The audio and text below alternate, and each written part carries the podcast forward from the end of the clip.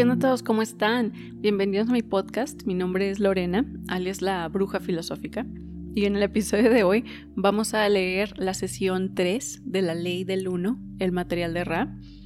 Como siempre, abajo en la descripción les voy a dejar un index de los temas que fueron hablados durante esta sesión. ¿Ok? Si sienten que se están perdiendo un poquito en cuanto a eh, ciertos temas o algo así, hay una cosa que no le entiendan, en mi canal de YouTube yo tengo una lista de reproducción que se llama La Ley del Uno y ahí yo explico ciertos em, como... Eh, me voy como por temas. Haz cuenta que explico ciertos principios que la ley del uno nos enseña y los explico un poquito más eh, anclados aquí a la tierra, ¿no? O sea, no así con el, con el lingo de Ra. Pero bueno, dicho eso, vamos a, vamos a continuar con la lectura. Ok. La ley del 1, el material de Ra. Sesión 3. Esta sesión fue grabada el 21 de enero de 1981. Ra. Soy Ra. Los saludo en la luz y el amor del Creador único infinito. Me comunico con ustedes ahora. Interrogador. Mi primera pregunta es, ¿Realizamos correctamente el ritual para empezar la comunicación? Soy Ra. La ubicación de los artefactos diseñados para equilibrar el instrumento debe colocarse a la cabeza del instrumento para lograr la menor distorsión del efecto. Para los que expresan el deseo de servir, la restante exposición inicial de su finalidad es bastante aceptable. De lo contrario, la influencia sobre el énfasis en las complejidades de la mente no hubiera sido correcta. Les advertimos que eviten que aquellos que no desean servir a los demás por encima de todo participen al principio o presten sus distorsiones del complejo mente, cuerpo y espíritu a cualquier sesión, ya que entonces seremos incapaces de combinar adecuadamente nuestras distorsiones con las de este instrumento. Interrogador. ¿Debo, ¿Debo mover la Biblia, la vela y el incienso en este momento? Ra. Esto sería apropiado. Interrogador. ¿Esta es la posición adecuada? O sea, movieron las cosas, ¿no? Luego, Ra. Corrige el ángulo del incienso para que sea perpendicular al plano de 20 grados de norte a noreste. Interrogador. ¿Esto es satisfactorio? Ra. Por favor revisa a ojo para hacer una corrección pequeña. Explicaremos el proceso por el cual esto se convierte en un equilibrador de distorsión significativo. El incienso actúa como energetizante del cuerpo físico de este instrumento, significando su humanidad. Esta es, por lo tanto, una necesidad de que el humo transportado se perciba desde el mismo ángulo relativo que el instrumento percibe la Biblia abierta. Equilibrado por la Biblia, no, perdón, equilibrado por la vela encendida, que significa amor y luz, y luz y amor. Y por lo tanto, dar el complejo de distorsión, llamémoslo mental y emocional de este instrumento, la visión del paraíso y la paz que busca. Así, energizado de lo inferior a lo superior. El instrumento se equilibra y no se fatiga. Agradecemos tu preocupación, ya que esto permitirá que nuestro proceso de enseñanza y aprendizaje sea más fácil. Interrogador. ¿Parece estar correctamente alineado ahora? Ra. Lo considero dentro de los límites de aceptabilidad. Interrogador. En la última sesión teníamos dos preguntas que estábamos guardando para esta sesión. Una tiene que ver con la posible piedra angular de la gran pirámide de Giza, la otra con cómo movieron los pesados bloques. Yo sé que estas preguntas no tienen importancia en absoluto con lo que respecta a la ley del uno, pero fue mi juicio, el cual puedes corregir, que esto proporcionaría una entrada fácil para el lector del material Estamos muy agradecidos por tu contacto y ciertamente tomaremos sugerencias sobre cómo debemos proceder con esto. Esta es solo una suposición. Ra. No sugeriré la serie de preguntas apropiada. Esta es tu prerrogativa como agente, como agente libre de la ley del uno. Habiendo aprendido comprendido que nuestro complejo de memoria social no puede discernir efectivamente las distorsiones del complejo social de mente, cuerpo, espíritu de tus pueblos. Deseamos ahora cumplir con nuestro honor o responsabilidad de enseñar a aprender respondiendo lo que nos preguntas. Esto de por sí fuera suficiente porque no podemos sondear las profundidades de los complejos de distorsión que infectan a tus pueblos. La primera pregunta, por lo tanto, es la piedra angular. Reiteramos la poca importancia de este tipo de datos. La llamada Gran Pirámide tenía dos cimeras. Uno fue de nuestro diseño y estaba formado por piezas más pequeñas y cuidadosamente diseñadas del material de tu planeta al que llaman granito esto fue ideado para las propiedades cristalinas y para el flujo adecuado de tu atmósfera, a través de lo que llamarían chimenea. En un momento en que nosotros como pueblo habíamos dejado tu densidad, se quitó el original y se sustituyó por uno más precioso. Consistía en parte de un material dorado, esto no cambió en absoluto las propiedades de la pirámide, como la llamas, y fue una distorsión debida al deseo de unos pocos de imponer el uso de la estructura como un lugar para la realeza únicamente. ¿Deseas consultar más sobre esta primera pregunta? Interrogador. ¿Qué quieres decir por chimenea? ¿Cuál era su propósito específico? Hay un flujo adecuado de tu atmósfera, que aunque pequeño, refleja toda la estructura. Esto fue diseñado con conductos de flujo de aire, como podría llamarlos este instrumento, situados de manera que hubiera una atmósfera fresca sin perturbaciones ni corrientes. Interrogador. ¿Cómo fueron movidos los bloques? Ra. Debes imaginar la actividad dentro de todo lo que se crea. La energía es, aunque finita, bastante grande comparada con el entendimiento distorsión de tu gente. Este es un punto obvio, bien conocido por tus pueblos, pero poco considerado. Esta energía es inteligente, es jerárquica, así como tu complejo mente, cuerpo y espíritu. Habita dentro de una jerarquía de vehículos y retiene, por lo tanto, el caparazón, la forma o el campo. Y la inteligencia de cada cuerpo ascendentemente inteligente o equilibrado. Así también, lo hace cada átomo de un material como la roca.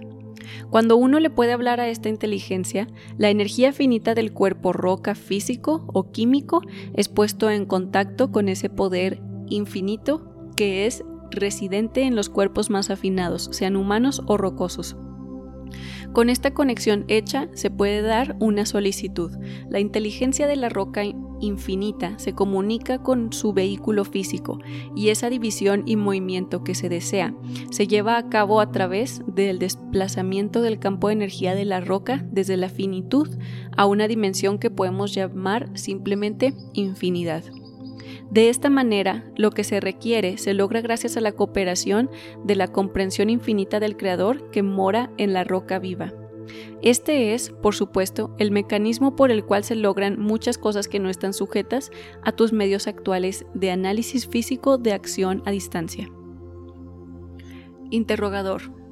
Me acuerdo de la afirmación si tuvieras suficiente fe, podrías decirle a una, una, montaña que se mueva y la montaña se moverá. Asumo que esto es aproximadamente lo que estás diciendo y asumo que si eres completamente consciente de la ley del uno, entonces eres capaz de hacer estas cosas. ¿Eso es correcto? Ra. La distorsión vibratoria del sonido fe es quizás uno de los escollos entre los de lo que podemos llamar el camino infinito y la de la prueba comprensión finita. Tienes razón precisamente en tu comprensión de la congruencia de la fe y la infinidad inteligente.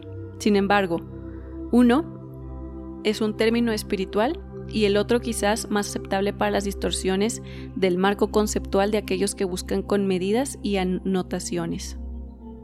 Interrogador. Entonces, si un individuo está totalmente formado con respecto a la ley del uno, y vive y es la ley del uno, ciertas cosas como la construcción de las pirámides por un esfuerzo mental directo serían lugares comunes.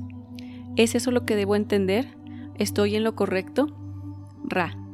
Estás equivocado en cuanto a que existe una distinción entre el poder individual a través de la ley del uno y la comprensión combinada o del complejo de memoria social en mente, cuerpo y espíritu de la ley del uno. En el primer caso, solo el individuo único, purificado de todos los defectos, podría mover una montaña. En el caso de la comprensión masiva de la unidad, cada individuo puede contener una cantidad aceptable de distorsión y sin embargo la mente colectiva podría mover montañas. El progreso es normalmente desde la comprensión, que ahora buscan hasta una dimensión de comprensión que está gobernada por las leyes del amor y que busca las leyes de la luz. Aquellos que están vibrando con la ley de la luz buscan la ley del uno. Aquellos que vibran con la ley del uno buscan la ley de la eternidad. No podemos decir que hay más allá de la disolución del yo unificado con todo lo que hay, porque todavía buscamos convertirnos en todo lo que hay, y todavía somos Ra. Así avanzan nuestros caminos. Interrogador. Entonces, ¿la pirámide se construyó por acción mutua de mucha de tu gente? Ra. Las pirámides que pensamos construimos fueron construidas a partir de formas pensamiento, creadas por nuestro complejo de memoria social. Interrogador. Entonces la roca fue creada por pensamiento en su lugar, en vez de moverlas de algún sitio. ¿Eso es esto correcto? Ra. Construimos con roca perpetua la gran pirámide, como ustedes la llaman. Otras de las pirámides fueron construidas con piedra trasladada de un lugar a otro. Interrogador. ¿Qué es roca perpetua? Ra. Si puedes entender el concepto de formas pensamiento, te darás cuenta de que la forma pensamiento es más regular en su distorsión que los campos de energía creados por los materiales en la roca que ha sido creada a través de la forma pensamiento, desde el pensamiento hasta la energía finita y el ser en tú, digamos, reflejo distorsionado del nivel de una forma pensamiento. ¿Podemos responder de alguna manera más sutil? Interrogador. Esto es un poco trivial porque me preguntaba por qué, en ese caso, la pirámide estaba hecha de muchos bloques en lugar de que todo se creara a la vez. Ra, hay una ley que creemos que es una de las distorsiones primarias más significativas de la ley del uno. Esta es la ley de confusión. Ustedes han llamado a esto la ley del libre albedrío. Deseábamos hacer una máquina sanadora o complejo de, proporciones de tiempo-espacio que fuera lo más eficiente posible. Sin embargo, no deseábamos permitir que el misterio fuera penetrado por la gente en una manera en que pudiéramos ser adorados como constructores de una pirámide milagrosa. Así parece hecho, no pensado. Interrogador. Bueno, entonces hablas de la pirámide, especialmente la gran pirámide, asumo yo, principalmente como una máquina de sanación, y también hablaste de ella como un dispositivo para la iniciación. ¿Son estos el mismo concepto? Ra. Son parte de un concepto de intención o intercambio de amor-luz. Para usar los aspectos sanadores adecuadamente, era importante tener un canal dedicado y purificado, o energetizante, a través del cual amor-luz del Creador infinito pudiera fluir. Por lo tanto, el método iniciador era necesario para preparar la mente, el cuerpo y el espíritu para el servicio en la obra del Creador. Los dos son integrantes. Interrogador. La forma de la pirámide por sí sola es... ¿Esa es una función clave para el proceso de la iniciación? Ra. Esta es una pregunta extensa. Sentimos que deberíamos comenzar y pedirte que reevalúes y preguntes más en una sesión posterior a esta. Digamos, punto algo informativo. Para empezar, hay dos funciones principales de la pirámide en relación a los procedimientos de iniciación. Una tiene que ver con el cuerpo. Antes de que el cuerpo pueda ser iniciado, la mente debe ser iniciada. Este es el punto desde el cual muchos adeptos de tu ciclo presente encuentran sus complejos de mente, cuerpo y espíritu distorsionados. Cuando el personaje y la personalidad, que es la verdadera identidad de la mente, ha sido descubierta, el cuerpo entonces deberá ser conocido en todas y cada manera. Por lo tanto, las diversas funciones del cuerpo necesitan comprensión y control con desapego. El primer uso de la pirámide entonces es el descenso a la pirámide con el propósito de privar de información sensorial para que el cuerpo pueda, en cierto sentido, estar muerto y comenzar otra vida. Aconsejamos en este momento cualquier pregunta necesaria y una finalización bastante rápida de la sesión. ¿Tienes alguna consulta de este tiempo-espacio? Interrogador. La única pregunta es, ¿hay algo que hayamos hecho mal o algo que podamos hacer para que el instrumento esté más cómodo? Ra. Escaneamos este instrumento. Este instrumento ha sido muy ayudado por estas precauciones. Sugerimos solo un poco de atención al cuello, que parece estar distorsionado eh, en una distorsión corporal en el área de fuerza-debilidad. Más apoyo, por lo tanto, en el área del cuello puede ser una ayuda. Interrogador. ¿Deberíamos hacer que beba el agua del cáliz detrás de su cabeza después de cargarlo o deberíamos usar un vaso de agua diferente? Ra. Ese y solo ese cáliz será el más beneficioso, ya que el material virgen que vive en el cáliz acepta, retiene y responde a la vibración de amor activada por su ser. Ra.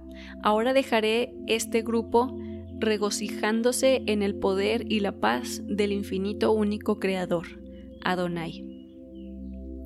Y bueno, esa fue la sesión número 3 en esta sesión hablamos pues básicamente casi puro de las pirámides, ¿no? Nos, cuenta Ra que em, ellos fueron los creadores de las pirámides, lo hicieron mediante pensamiento y también em, otras pirámides las hicieron moviendo rocas del lugar, em, el material que fue construido, que funcionaban como un tipo de chimenea energética por donde entraba y salía este, la luz del creador. Son templos de sanación, como nos dice Rano, templos para tener un despertar del kundalini. Esas no son específicas palabras que usa Ra, pero así es como yo lo entendí al menos que este pues sí, son templos de sanación para tener, para tener iniciaciones espirituales, ¿no? Y bueno, este, ya los dejo. Eso es todo lo que, todo lo que tenemos por hoy y los veo en la próxima sesión, ¿ok? Como siempre les mando muchísima luz y muchísimo amor y como dice Ra, los dejo en el amor infinito de nuestro infinito creador, Adonai. Nos vemos.